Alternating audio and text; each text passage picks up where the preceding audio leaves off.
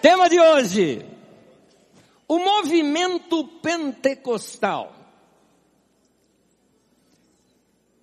Nós vamos começar a olhar para o passado para tentar entender o presente. Ah, os profetas, eles não ficavam inventando ou tentando acertar o futuro. Os profetas, eles olhavam para o passado e compreendendo os caminhos que foram traçados no passado, ele traz a sabedoria para o presente e indica para onde estamos indo para o futuro. O profeta Ageu duas vezes diz isso, considerai o vosso passado. Aquilo que você fez, ele vai seguir uma determinada linha. Então o profeta ele faz essa análise na história para poder mostrar com sabedoria para onde estamos indo. Então o profeta, ao invés de um adivinho, ele é um sábio. É assim. Por isso, Deus nesses dias eu acredito quer trabalhar com a igreja para que a igreja seja um povo profético. Quando se fala de profetas no Novo Testamento, por exemplo, quando falaram acerca de Jesus, diz assim acerca de Jesus, ele era varão profeta, poderoso em obras e palavras diante de Deus e diante dos homens. Isto é um povo profético. Realiza obras que marcam a história, trazem palavras que direcionam vidas, esclarecem os caminhos. Poderoso diante de Deus, poderoso diante dos homens, gente de impacto, gente que não deixa a vida passar em branco, gente que marca a história. Deus está chamando você para fazer parte desse povo profético, meu irmão. Não ter uma vida simplesmente que vai arrastando, a coisa vai acontecendo e você não sabe para onde está indo. Não! Você tenha visão de vida, visão de onde está vindo e visão para onde está indo. É por isso que nós vamos começar a examinar a história. Esses últimos 100 anos de igreja aconteceu muita coisa. A igreja passou por diversas transformações. Esse tempo da história da igreja que estamos vivendo, ele é muito, mas muito, muito, muito especial. Para você ter uma ideia de quão especial é esse tempo que nós estamos vivendo, apenas em quatro períodos da história, nós tivemos um, um período tão longo e tão amontoado no, de, de, de milagres, de intervenções sobre-humanas, não é? Que passa dos limites humanos, aquilo que nós chamamos de sobrenatural, de ação de Deus na história, apenas em quatro períodos a gente vê isso tão forte e um deles é o nosso. Você vê primeiro isso lá no período uh, de Moisés e Josué. Quantos milagres aconteceram naquele tempo? O mar que se abre, um rio que se abre, uma pedra que simplesmente toca nela, jorra água, uh, um, um, orvalho que cai do céu e que vira um pãozinho que alimenta as pessoas. Milagres após milagres acontecendo. Pessoas que estavam envenenadas apenas ao olharem para algo que Moisés levantou eram curadas. Era o que acontecia ali entre eles. 40 anos e não se desgasta nem as sandálias dos pés. Milagres. Também no segundo período histórico, é no período de Elias e Eliseu. Você vê ressurreição, de pessoas. Você vê milagres de multiplicação de alimentos ali na época de Elias e de Eliseu. Vamos pegar um outro período histórico, Jesus e os apóstolos. Você tem ressurreições como o de Lázaro, como no caso também através dos apóstolos que Pedro ressuscita aquela mulher. E daí você vai ver os milagres que aconteceram. São sinais e milagres que aconteceram ao longo da, da né, nesses períodos históricos marcando a história. E outro período histórico, século 20, com resquícios ainda aqui no século 21. E aí eu te pergunto, por quê? Por que será que nós estamos talvez num dos momentos mais especiais da história e parece que a igreja está dormindo? Como, como dizia Keith Green, ele dizia o seguinte, o mundo está dormindo nas trevas e a igreja está dormindo na luz. Por que, que a gente não está acordado para isso? Por isso é importante olharmos para a história, vemos o que Deus fez, os despertamentos espirituais, também chamados de avivamentos, os despertamentos espirituais, onde Deus deu um acorda para a igreja, ah, levando a igreja a prestar mais atenção ah, no que Deus queria fazer com o mundo na sua época. Nós vamos começar lendo um texto bíblico que nos fala de sabedoria. Veja comigo, sabedoria e discernimento. Uh, Provérbios capítulo 2, se você puder, anote do 1 ao 11 para ler em casa. Eu vou ler apenas esse trecho dele que diz assim, Pois a sabedoria entrará no seu coração e o conhecimento será agradável à sua alma. O bom senso o guardará.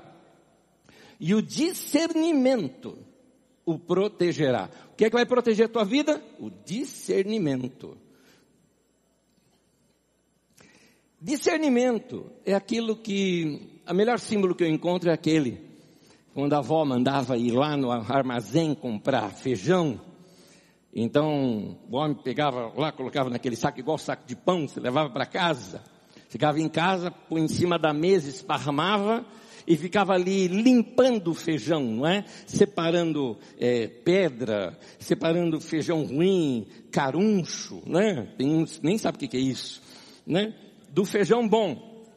Essa separação entre o que é ruim e o que é bom é a melhor imagem que eu tenho para discernimento. Discernimento é saber, saber separar o precioso do vil. Discernimento é isso. E aqui está mostrando que é importante nós termos discernimento. Por isso nós vamos estudar história. Porque estudando a história do que aconteceu até chegar a, a, nós, o Evangelho, nós começamos a compreender melhor e entender, ter discernimento daquilo que foi uh, ação de Deus e ação humana. Porque o que nós temos hoje na igreja é uma grande mistura. Mistura de coisas divinas, fantásticas, mas mistura também de coisas humanas e algumas até execráveis.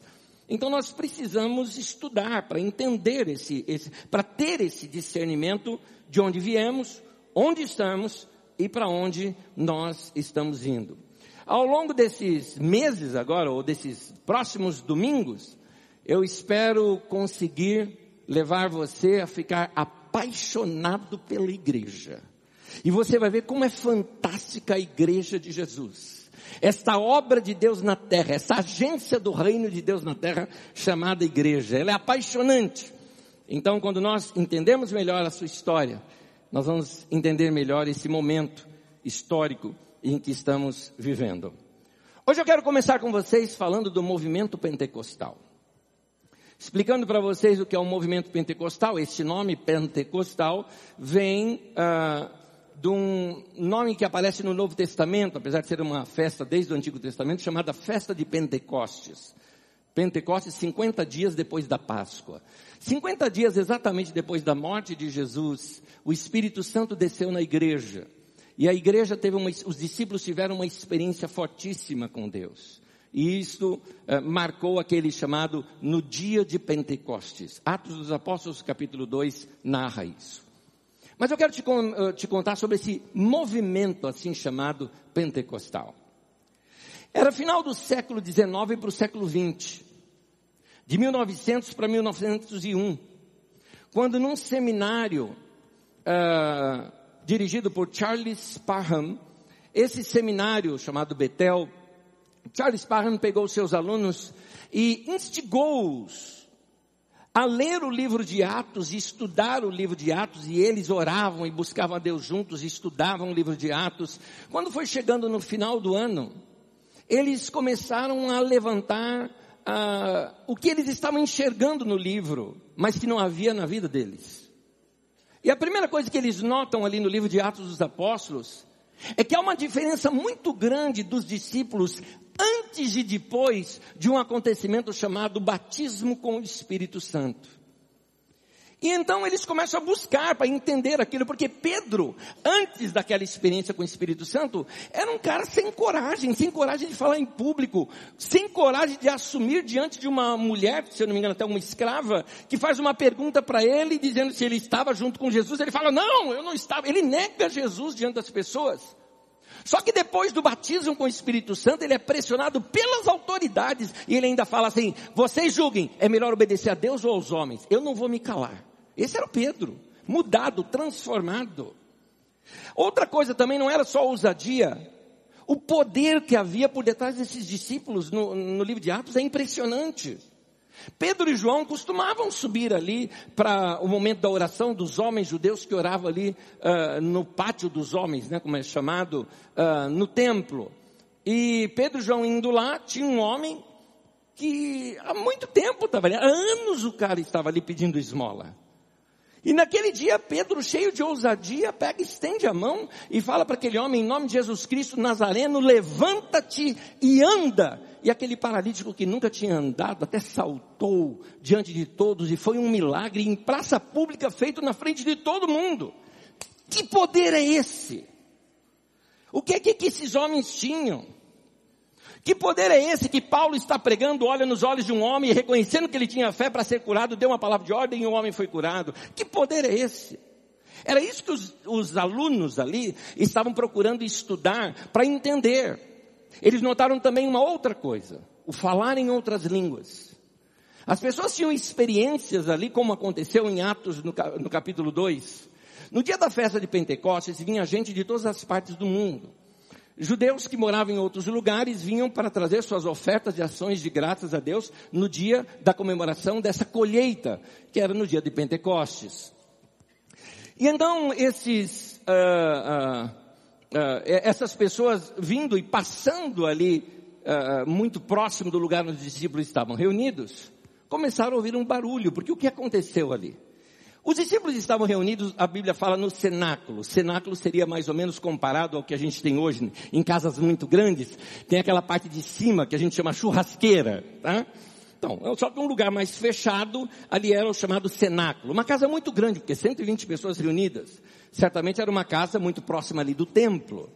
Então, a multidão passando na rua, começa a ouvir um barulho. O que aconteceu lá dentro? Diz ali em Atos 2, versículo 4, que ao cumprir-se o dia de Pentecostes, estavam todos reunidos no mesmo lugar, quando veio do céu o som como de um vento impetuoso e encheu toda a casa em onde eles estavam reunidos. E diz que foram vistas sobre eles uh, algo que parecia uma língua de fogo pousando sobre cada um deles. E sobre quem pousava, essas pessoas inspiradas pelo Espírito Santo começavam a falar numa língua que não tinham aprendido.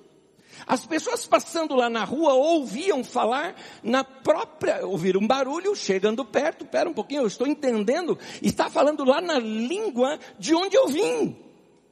Quem são essas pessoas? São galileus. Como assim Galileu? Galileu era ralé da ralé. Era o povo que não estudava, não tinha chance de grandes estudos. Era o povo mais, era a periferia da periferia. Esses eram galileus. De onde são esse pessoal aí? Ah, são de Osasco e Carapicuíba. É isso. Mas como pode esse povo de Osasco e Carapicuíba saber falar tantas línguas diversas no mundo? Ninguém sabia explicar. Pedro pega, faz um sinal para todo mundo, vai até o pórtico, um lugar mais uh, amplo, ali como se fosse uma grande praça, faz sinal para todo mundo e começa a dizer, isso que vocês estão vendo foi o que foi predito pelo profeta Joel, nos últimos dias eu derramarei do meu espírito sobre toda a carne, e aí ele começa a dizer sobre profecias, sobre visões, sobre sonhos, esta operação do Espírito Santo e aquela multidão toda, gente ali, numa pregação se converteu quase 3 mil pessoas. É, os alunos daquele seminário começaram a estudar essas coisas e perceberam, tem algo mais no cristianismo que nós ainda não experimentamos. 31 de dezembro de 1900, na virada do século para 1901, exatamente próximo da meia-noite, uma moça chamada Agnes Osman, ela pega uma cadeira, senta no meio daquela roda toda e falou, imponho as mãos sobre mim eu tenho certeza de que eu vou receber o batismo com o Espírito Santo, com a evidência de falar em outras línguas, conforme nós vemos em Atos dos Apóstolos, e todos nós aqui também seremos dessa mesma maneira. Os alunos, em toda a sua coragem e fé, impuseram as mãos e exatamente na meia-noite, na virada, acontece isso. A partir dali se desencadeia alguma coisa interessante, não só lá, no mundo inteiro.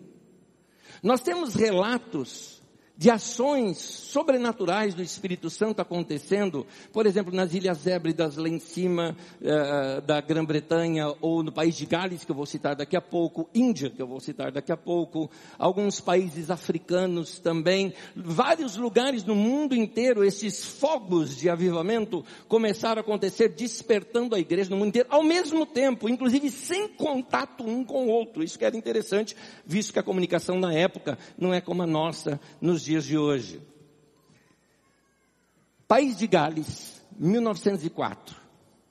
Um rapaz de 26 anos de idade aqueceu o coração um dia, uh, também num seminário, também buscando a Deus, e queria começar a pregar, uh, convidando o povo para oração. Evan Roberts, uma vez, reuniu a igreja e começou a pregar para aquela igreja, chamando o povo para uma vida mais íntima com Deus e uma vida de oração. Este culto simplesmente durou seis meses. O culto não acabou. As pessoas depois no culto começaram a orar, a orar e não parava, não parava, ninguém ia embora para casa. Daqui a pouco vai dando horário do pessoal ir trabalhar. Tem gente que pegou, foi trabalhar, foi para casa, dormiu um pouquinho, voltou para a reunião. Nisso alguém já tinha dormido, já estava lá de novo. E por seis meses não parou o culto ali. Não foi só lá.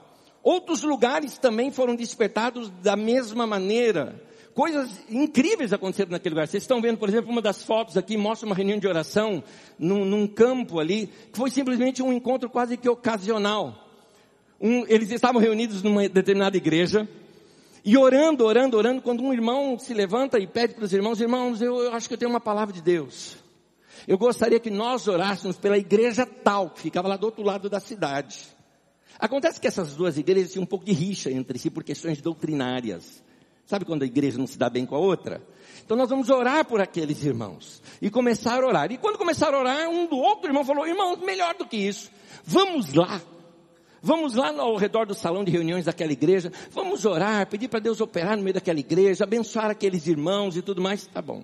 Simultaneamente, lá naquela igreja, estavam orando também. E alguém tem uma palavra, irmão, sabe aquela igreja? Eu gostaria que nós orássemos por ela. E aí outra pessoa falou, vamos lá orar por eles. Detalhe, na mesma hora. O que aconteceu? Se encontraram no meio do caminho. e aí fizeram uma reunião ao ar livre. Todos juntos ali. Algumas coisas assim, totalmente fora do comum aconteceram. Por exemplo, não se tem registro de uma pessoa sequer presa por seis meses naquele lugar. Uh, bares fecharam porque os bêbados se converteram.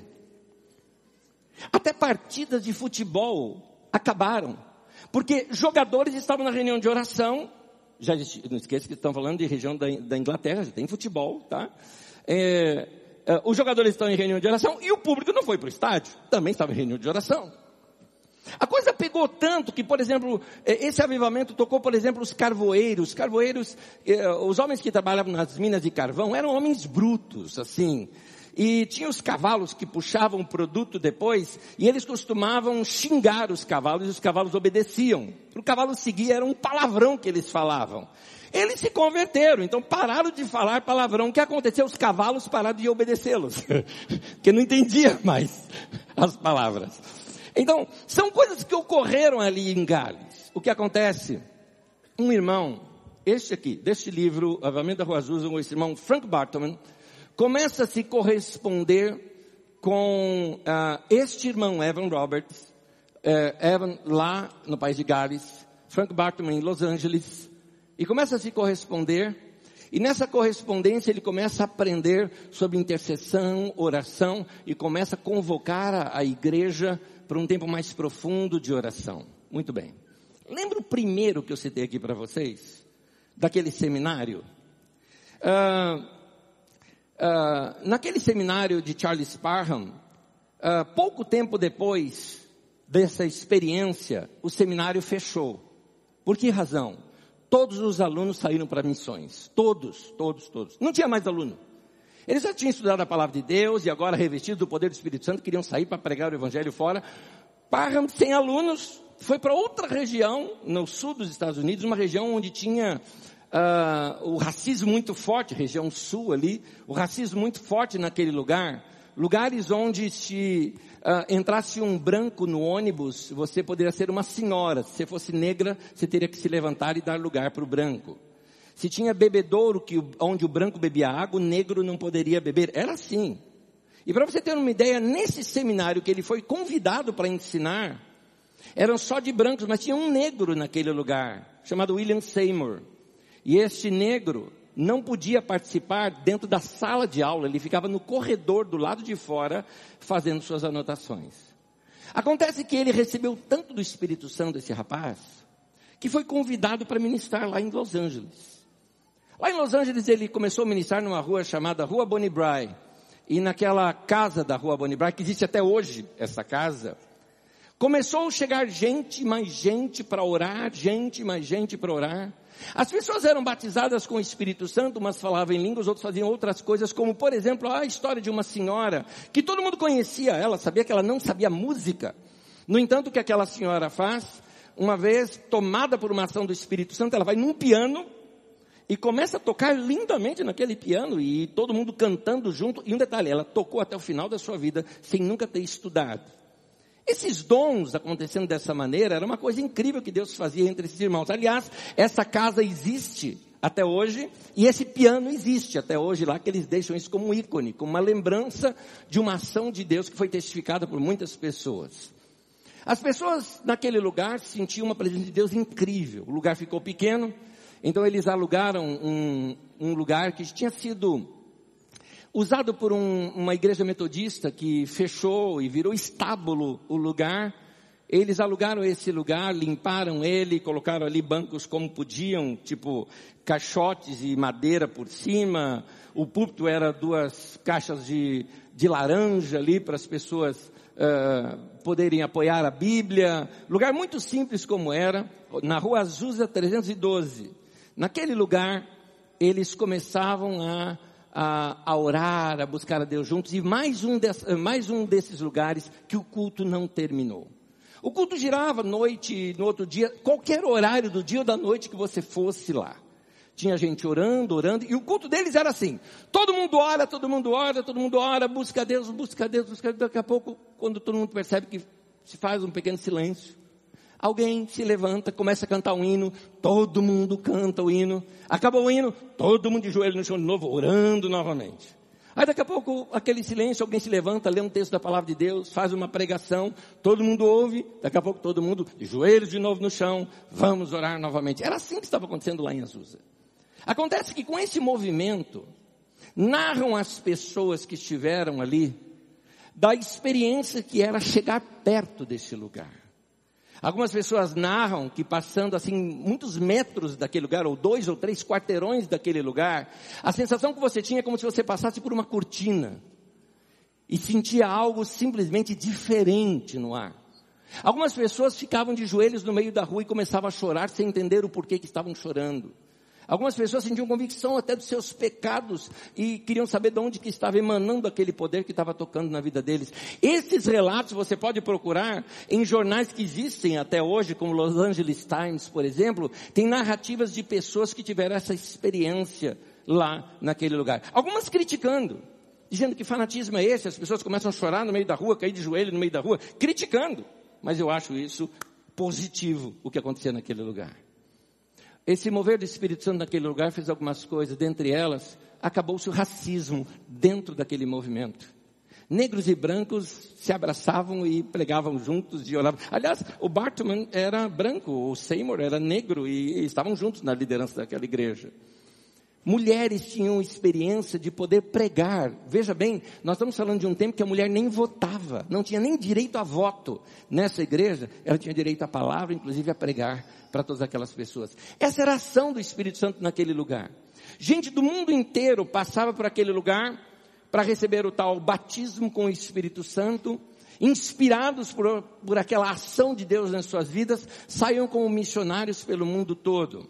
Dois suecos, por exemplo, eles estavam orando quando Deus começou a dar uma palavra no coração de um deles, e ele falou, é, Deus está nos mandando para esse lugar. E ele ficava assim, Pará, Pará, Pará. Procuraram no mapa e encontraram na América do Sul uma região chamada Pará. Daniel Berg e Gunnar Wingen vieram para Belém do Pará. E começaram aqui um lugar chamado A Missão, que mais adiante é conhecido como Assembleias de Deus Ministério Belém é a maior denominação evangélica no Brasil hoje. O maior número de evangélicos no Brasil que tem são é, ligados à Assembleia de Deus. Aliás, algum de vocês já teve algum contato com a Igreja Assembleia de Deus? Talvez você mesmo frequentou, ou seus pais frequentaram. Algum de vocês aqui já tiveram?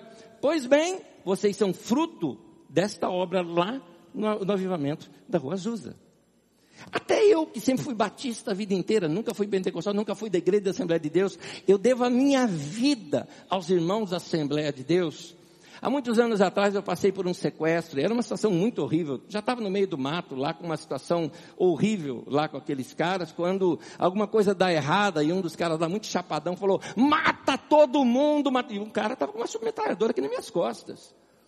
Eu assim, sem saber o que fazer, eu virei para o cara aqui, eu falei, cara, eu não sei de nada, eu fui sequestrado para entregar esse produto aqui para vocês, e eu sou pastor. A hora que eu falei isso para ele, o cara simplesmente parecia assim que eu estava segurando um leproso, né? Largou assim. Largou. Ele falou, isso é coisa do meu pai e da minha mãe. Aliás, ele falou assim primeiro, falou, antes de tudo, ele falou, ninguém vai fazer nada isso aqui não. Eu, eu, ninguém vai matar ninguém, ninguém vai fazer nada. E começou assim a me proteger. Eu falei, uau. Ele falou, isso é coisa do meu pai e da minha mãe. Eles são crentes da Assembleia de Deus. E oram sempre por mim. Quer colocar um pastor na minha vida? Eu falei, graças a Deus pela Assembleia de Deus. Oh glória! Oh glória! Esses irmãos, uma benção. Uma benção. A ação do Espírito Santo foi muito forte naquele lugar. Anos depois, claro, tudo tem seu tempo. Quando a gente não, a gente pode experimentar uma grande renovação. Mas se a gente não renova a renovação, ela fica velha. Se a gente não estrutura, eu costumo dizer que a vida da gente tem que ser assim, abriu novas portas, situações novas, a gente cresce, dá um passo. O que, que faz agora? Estrutura, se fundamenta, se solidifica, aí então vai para o próximo passo da sua vida. A nossa vida, ela é como os degraus. Você quer, quando você vai subir na vida, você sobe, mas tem um tempo de você é, perceber aquele momento de planície, né? aquele momento onde você está. Então tem ali o espelho e você novamente sobe. Ah, da mesma forma, no nosso caminhar com Deus, a gente tem que ir estruturando a vida e crescendo, estruturando e crescendo. Eles não fizeram isso. Não formaram líderes, achavam que não precisavam de muito estudo bíblico e teologia, bastava o poder do Espírito Santo e vamos pregar. E o que aconteceu foi que muitos erros doutrinários começaram a vir juntos dos movimentos, estou falando lá ainda, já próximo de 1910, por aí, dessa época. Subindo um pouquinho, quase 1919, uh, ah, começaram também vários movimentos de cura divina. Curas extraordinárias. Milagres incontestáveis. Mas o que era contestável era a vida daqueles que ministravam. Alguns com vida duvidosa, alguns com vida financeira, com muitas dúvidas de como eram feitas as suas cruzadas. E isso causou diversos problemas no meio da igreja. Um dos símbolos para o Espírito Santo na Bíblia Sagrada é uma pomba. E uma pomba, se você está quietinho ali perto dela, ela fica perto de você. Mas qualquer movimento brusco, ela voa. Da mesma forma, parece que essa ação do Espírito Santo voou. Sobrou aquilo que era humano. As estruturas se enrijeceram. O odre novo ficou velho. Se secou e ficou duro. E aí começou a se perder um pouquinho essa ação de Deus. Estou falando disso lá atrás, início ainda do século XX. Que lições nós podemos começar a tirar dessas histórias e são fatos que aconteceram na igreja do Senhor? Primeiro, as coisas positivas. Esses irmãos deixaram para a gente um legado de oração. Para eles tudo se resolvia na oração. Tá com problema? Vai orar. A gente é assim, tá com problema? Você vai, primeiro você busca o médico, daí você vê remédio, aí você vê um terapeuta, aí você vê tal coisa, quando não resta mais nada o que fazer, aí você vai orar. Eles não, eles oravam antes. Eu não sou contra médico, não sou contra remédio, não sou contra terapeuta, aliás, eu até aconselho. Mas só que vamos colocar as coisas em ordem. Primeiro se busca a Deus. Casais deveriam orar juntos. Ah, precisamos de um conselheiro. Vocês precisam orar juntos. Pessoas precisam orar juntos para buscar Deus e a direção de Deus. Outra coisa que esses irmãos deixaram um legado para nós é a experiência do batismo com o Espírito Santo, no qual a igreja precisa ser revestida de um poder diferente do que a gente tem experimentado até agora. Há mais para a gente experimentar do que a gente já experimentou. Aliás, você acredita nesse negócio de falar em línguas? Claro, eu oro em línguas todos os dias. A maioria das vezes não entendo o que eu estou falando, fico entre eu e Deus, que é o que Paulo, apóstolo, aconselha. Fique calado para os outros, mas falando consigo mesmo com Deus. E diz a, a, a palavra de Deus, diz, aquele que ora em outras línguas, a si mesmo se edifica. É assim que eu edifico o meu coração. É uma espécie de energético espiritual rápido, entendeu? Você ora, você está sintonizado com Deus rapidinho. Mas existe algo também chamado dom de línguas, é diferente. Falar em línguas é quando você fala com Deus e ninguém entende. O dom de línguas é uma palavra de Deus para os homens e vem com interpretação. Eu estava dirigindo louvor num determinado lugar, tinha pregado e estava uma música final ali com os irmãos, peguei um violãozinho, cantando com a igreja, uma igreja um pouco maior talvez do que essa parte do meio aqui nossa, dividida aqui em dois corredores. Okay. E então, ah, eu estava ministrando quando comecei a cantar um cante que o povo todo cantou junto. Foi aquela ação de Deus tão gostosa no lugar, tão gostosa. E estava uma situação tão dócil, tão gostosa que nós ficamos quietos. E daqui a pouco uma pessoa ali no canto se levanta e começa a falar numa língua. Parecia algo métrico, algo muito gostoso de ouvir. Eu deixei, tinha um rapaz, ali aconteceu, tinha um rapaz na última fileira aqui, zoião desse tamanho, apavorado. Me chamou a atenção. Aqui no outro canto, uma irmã olhava assim para mim, tentando captar meu olhar, e a hora que eu, que eu, eu olhando assim para ela, eu estava com o violão na mão, olhando assim para ela, ela, eu fiz sinal, aguarda, eu entendi. Você entendeu o que ela está falando. Quando a pessoa terminou, eu fiz sinal para a irmã, a irmã falou assim: Irmãos queridos, olha, a irmã estava ali orando e eu entendi. E ela, emocionada, começou a falar. E era uma coisa linda, falando que, de Jesus, que é o Senhor. E a ação de Deus, o Espírito Santo no meio da igreja. Falava muito sobre o Espírito Santo, sobre Jesus ser Senhor. Uma coisa tão linda, tão linda sobre o senhorio de Cristo. Que quando ela terminou de falar aquela interpretação, nós aplaudimos a Deus e eu comecei já a cantar aquele cântico. Ele é o Senhor, Ele é o Senhor. E a igreja cantou aquilo foi um momento muito gostoso. Encerramos o culto assim, corações abrasados. Terminada a reunião, aquele rapaz acompanhado de duas pessoas que estavam com ele, uma moça inclusive, veio que era lá da igreja a moça, vieram conversar comigo depois do culto e falou o seguinte, falou, é, é o seguinte, esse daqui, pastor, é, é, o meu amigo, nós trabalhamos juntos e ele é da testemunha de Jeová e eu sou dessa igreja aqui. Então, eh, eu fui conhecer a, a igreja dele, né? Assim foi que ela falou, né? O Salão do Reino. Eu fui lá conhecer e agora ele me prometeu que viria aqui. Ele veio aqui hoje. Só que ele quer falar com o senhor. Eu falei, tá bom. Ele falou, me explica o que, que é isso aqui? Eu falei, isso o quê? Ele falou, eu sou estudante de grego. E aquela pessoa falou na língua grega e eu entendi perfeitamente o que ela falou. Aquela outra pessoa interpretou exatamente o que a outra pessoa falou. E eu já procurei as duas e tentei falar com as duas pessoas e nenhuma delas sabe grego. O senhor pode me explicar o que é isso? Eu, arretado do jeito que eu sou, né? Filho de baiano. Isso é o Espírito Santo, você não crente, Vitor. E qual é a mensagem? Que Jesus Cristo é o Senhor. Então receba Jesus como Senhor da tua vida, porque eu sei que você não acredita nisso na sua doutrina. O rapaz começou a chorar, caiu de joelhos no chão e se converteu. Olha que coisa. Eu acredito nos milagres. Eu já vi pessoas que eram cegas que passaram a ouvir, a ver, ouvir, ouvir, claro. É que teve na nossa comunidade, no meio de um culto, uma pessoa que teve seus ouvidos completamente destampados, segundo a expressão que ela usa, e ela foi curada de surdez. Nós temos é, é, situações que eu mesmo acompanhei, eu estava nesse, nesse dia, onde nós estávamos orando, inclusive a esposa de um dos pastores aqui na nossa cidade, onde simplesmente a perna dela cresceu. Ela tinha uma perna mais curta que a outra. O problema foi que ela perdeu todos os seus calçados, né? porque eles eram adequados àquela diferença que ela tinha. Eu vi isso acontecer. Então eu acredito em milagres. Eu sei que Deus opera milagres. A questão é, será que nós não estamos perdendo essa sintonia com Deus e essa fé simples que esses irmãos no passado é, quiseram nos inspirar? Eles deixaram esse legado aqui para nós. Outro legado que eles deixaram é esse amor aos irmãos. Vencer o racismo naquele tempo já era um passo enorme do amor de Deus ali na vida das pessoas. Então, uh, Alguns erros eles também deixaram. Alguns deles foi a falta de ordem na reunião. A reunião era muito bagunçada. Ah, mas era o Espírito Santo operando, mas era bagunçada.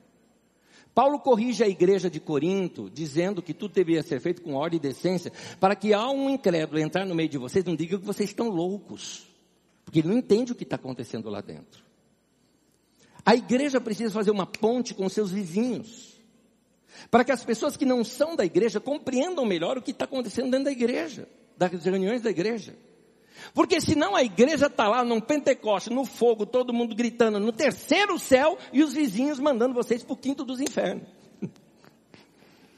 Porque nós tivemos uma igreja recentemente pichada, dizendo assim: é, é, Deus não é surdo, orem mais baixo. Assinado, seus vizinhos. Falta de pontes. Então nós precisamos criar pontes entre a, essa operação de Deus entre nós, para que a gente não fique introvertido, com a vértice voltada para dentro. Nós precisamos ser uma igreja extrovertida, a vértice voltada para fora, preocupada em como traduzir essa ação de Deus entre nós em algo que resulte que as pessoas compreendam melhor o evangelho. E Jesus dá uma dica. Jesus dá uma dica. Assim brilhe a sua luz, vocês são luz do mundo. Assim brilhe a sua luz diante dos homens, para que eles vejam as suas boas obras e assim glorifiquem ao vosso Pai que está nos céus. Olha que Jesus deu a dica aqui.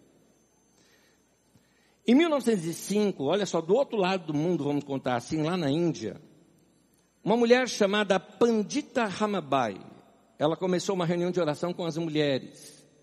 Pandita ela era muito estudada, ela falava cinco línguas. Ela chegou a traduzir a Bíblia para aquela uh, língua tribal deles ali, diretamente do grego e do hebraico. Aliás, em toda a história da igreja, essa foi a única tradução da Bíblia de tradução à impressão e encadernação feita totalmente por mulheres. Porque ela desenvolveu um ministério entre as mulheres, porque ela lutou contra um costume indiano de homens casarem com meninas ainda crianças. Para ter uma ideia, o pai dela, de 40 anos de idade, se casou com a mãe dela com 12 anos de idade. As crianças eram dadas por esposas ali. E ela lutou contra isso. Oito anos depois da sua morte, a Índia mudou a lei no país, proibindo esses casamentos de crianças, por causa do trabalho dessa irmã aqui. Ela lutou pela liberdade da mulher e do direito da mulher estudar. Ela começou a fazer uma fundação para educar meninas viúvas na Índia, porque meninas com 16, 17, 20 anos de idade ficavam viúvas. Casavam com um homem muito velho, logo os homens morriam, elas ficavam viúvas novinhas ainda. Fundou uma missão chamada Mukti, que era o nome de um local, e que acolheu 800 bebês abandonados, além de deficientes físicos, mães solteiras e doentes. Detalhe, essa missão, que era lá do início do século passado, existe até hoje lá.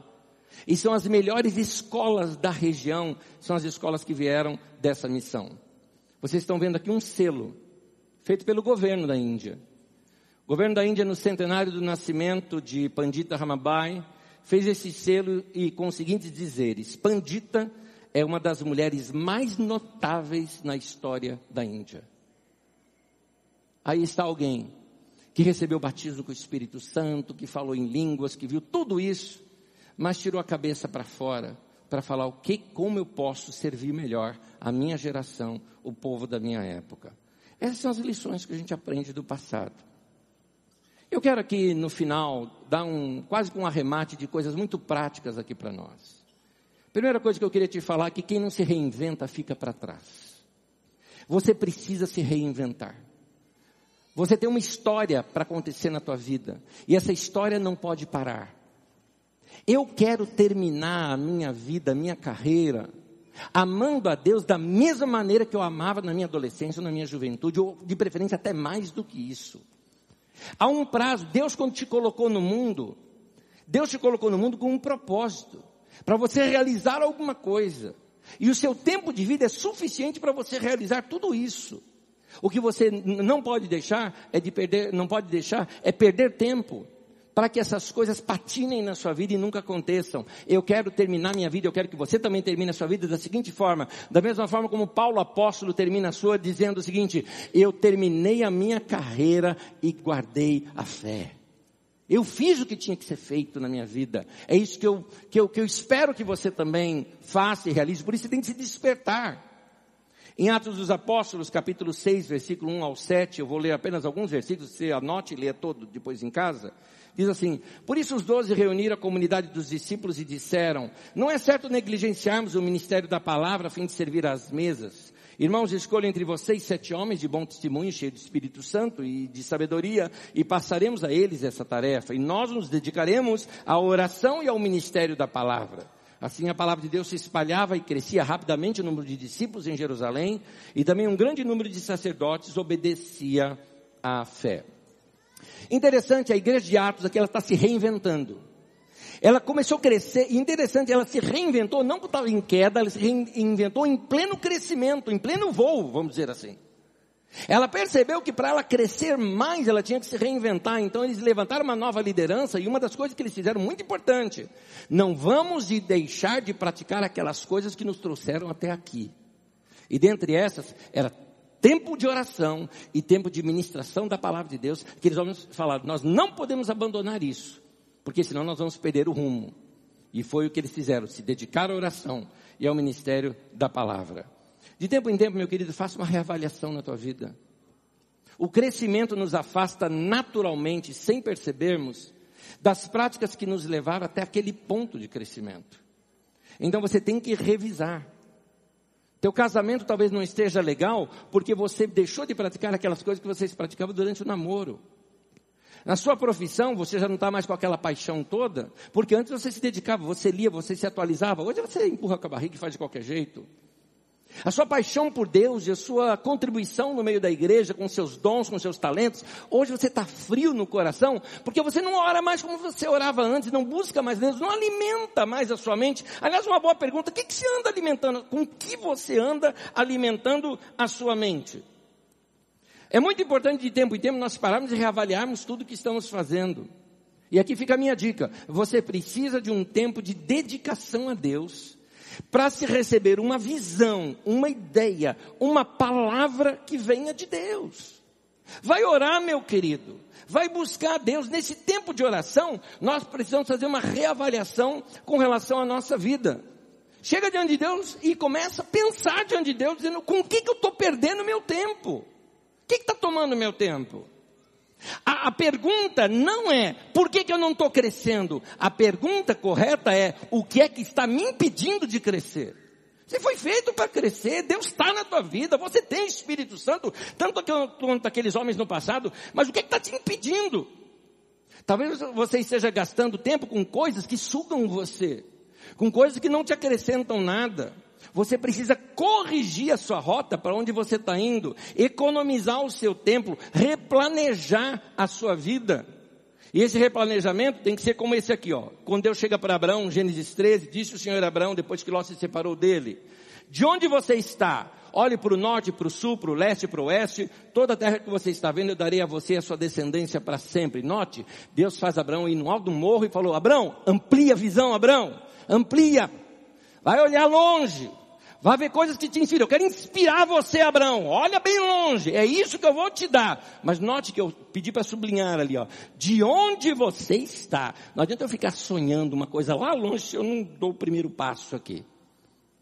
Ah, eu estou sonhando fazer uma obra, tá, tá, primeiro, vamos fazer uma coisinha primeiro? Vamos limpar teu nome? Vamos limpar o nome? Vamos tirar o nome do SPC?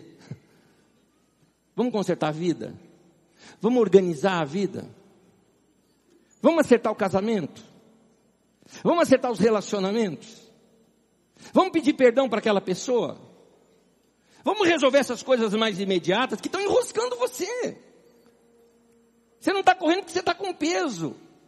Hebreus fala isso no capítulo 12, fala de, de, algo que nos impede a corrida, são pesos que estão nos nossos pés que nos impedem de correr. Vai se livrar desse peso, meu querido para você poder correr a corrida que foi proposta para você.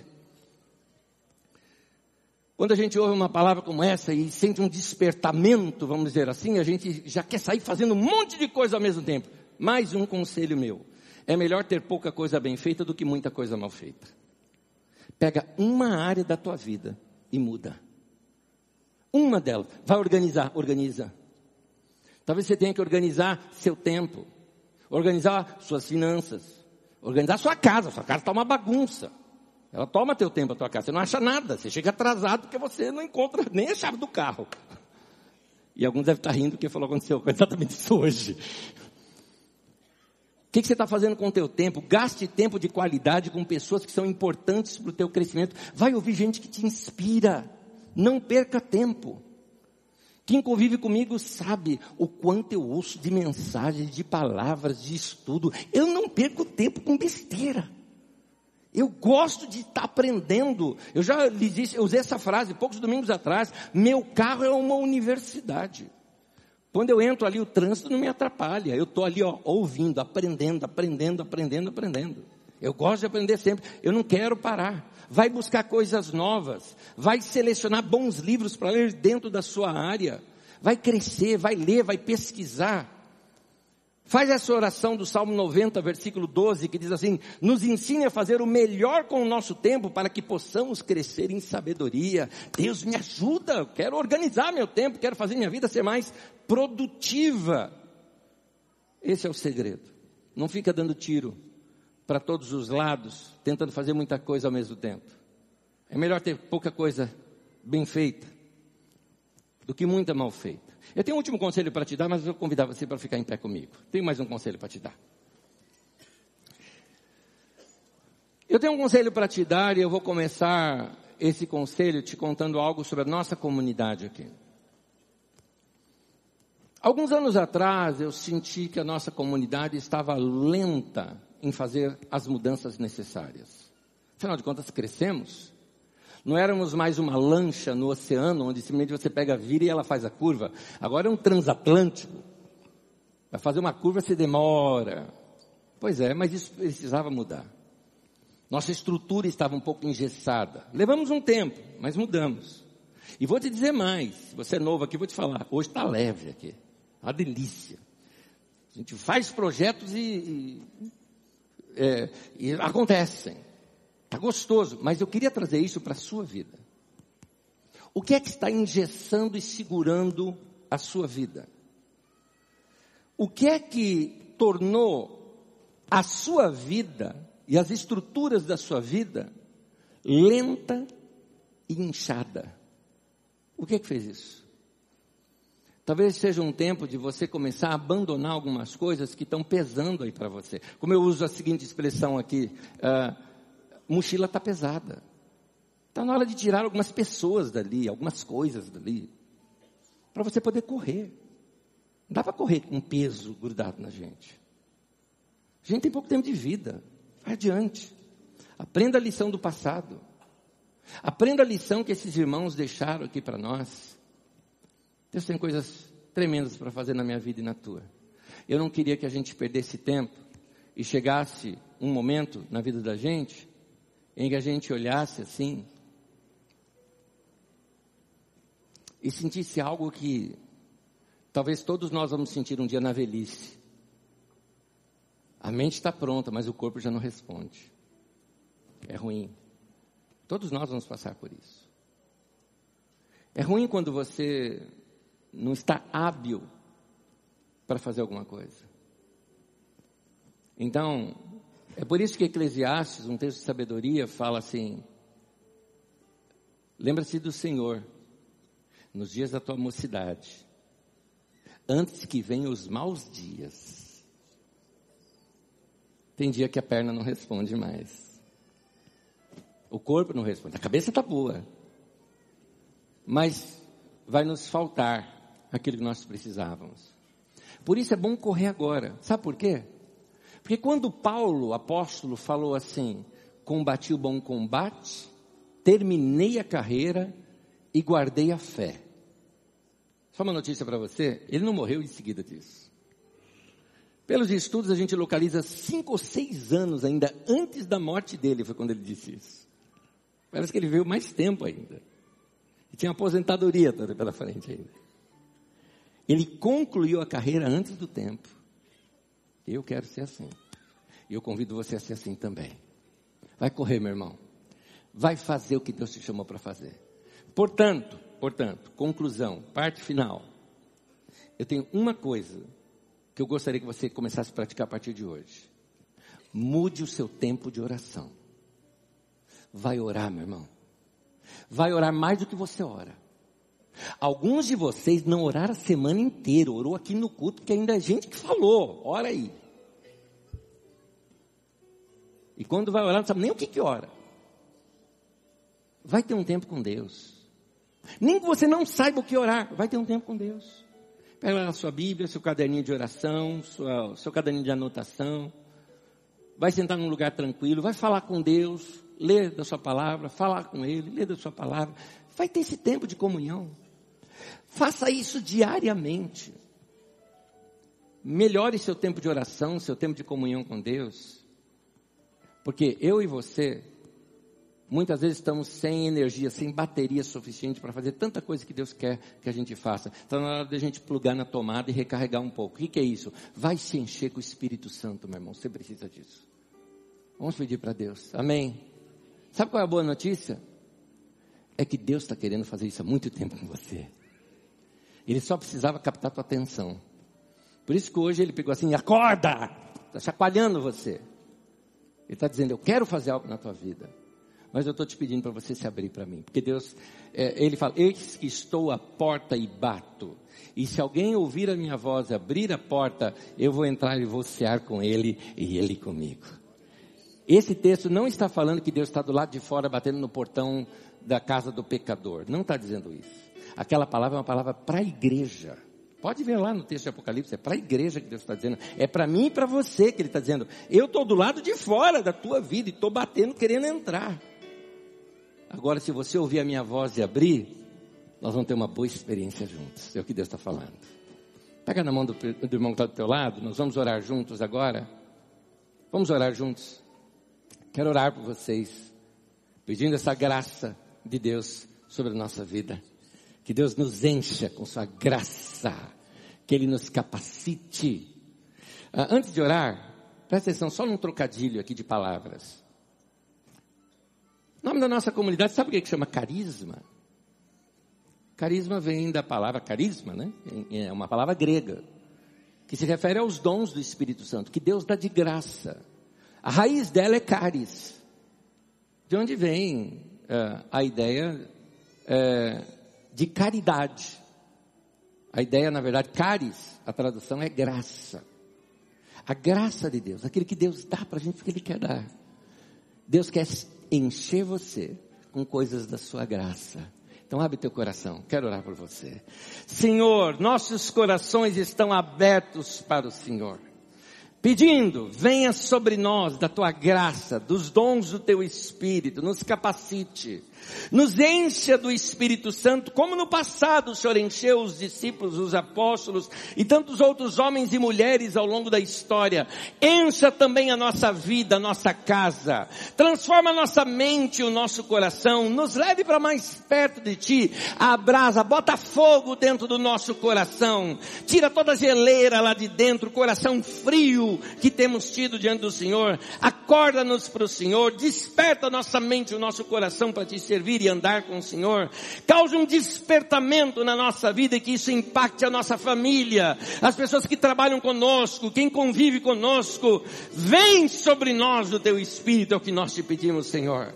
No nome de Jesus. No nome de Jesus, nós abrimos a nossa vida para tudo que o Senhor tem para fazer na nossa vida. Nós queremos, Senhor.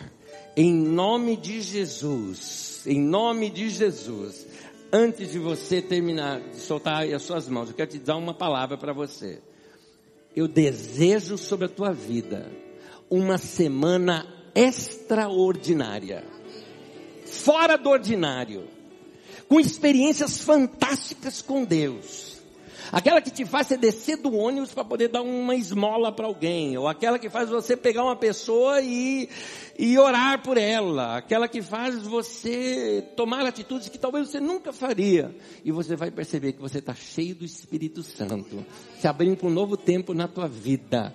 E se você recebe isso, meu querido, pela fé, então adora o teu Deus. Louvado seja o Senhor. Amém.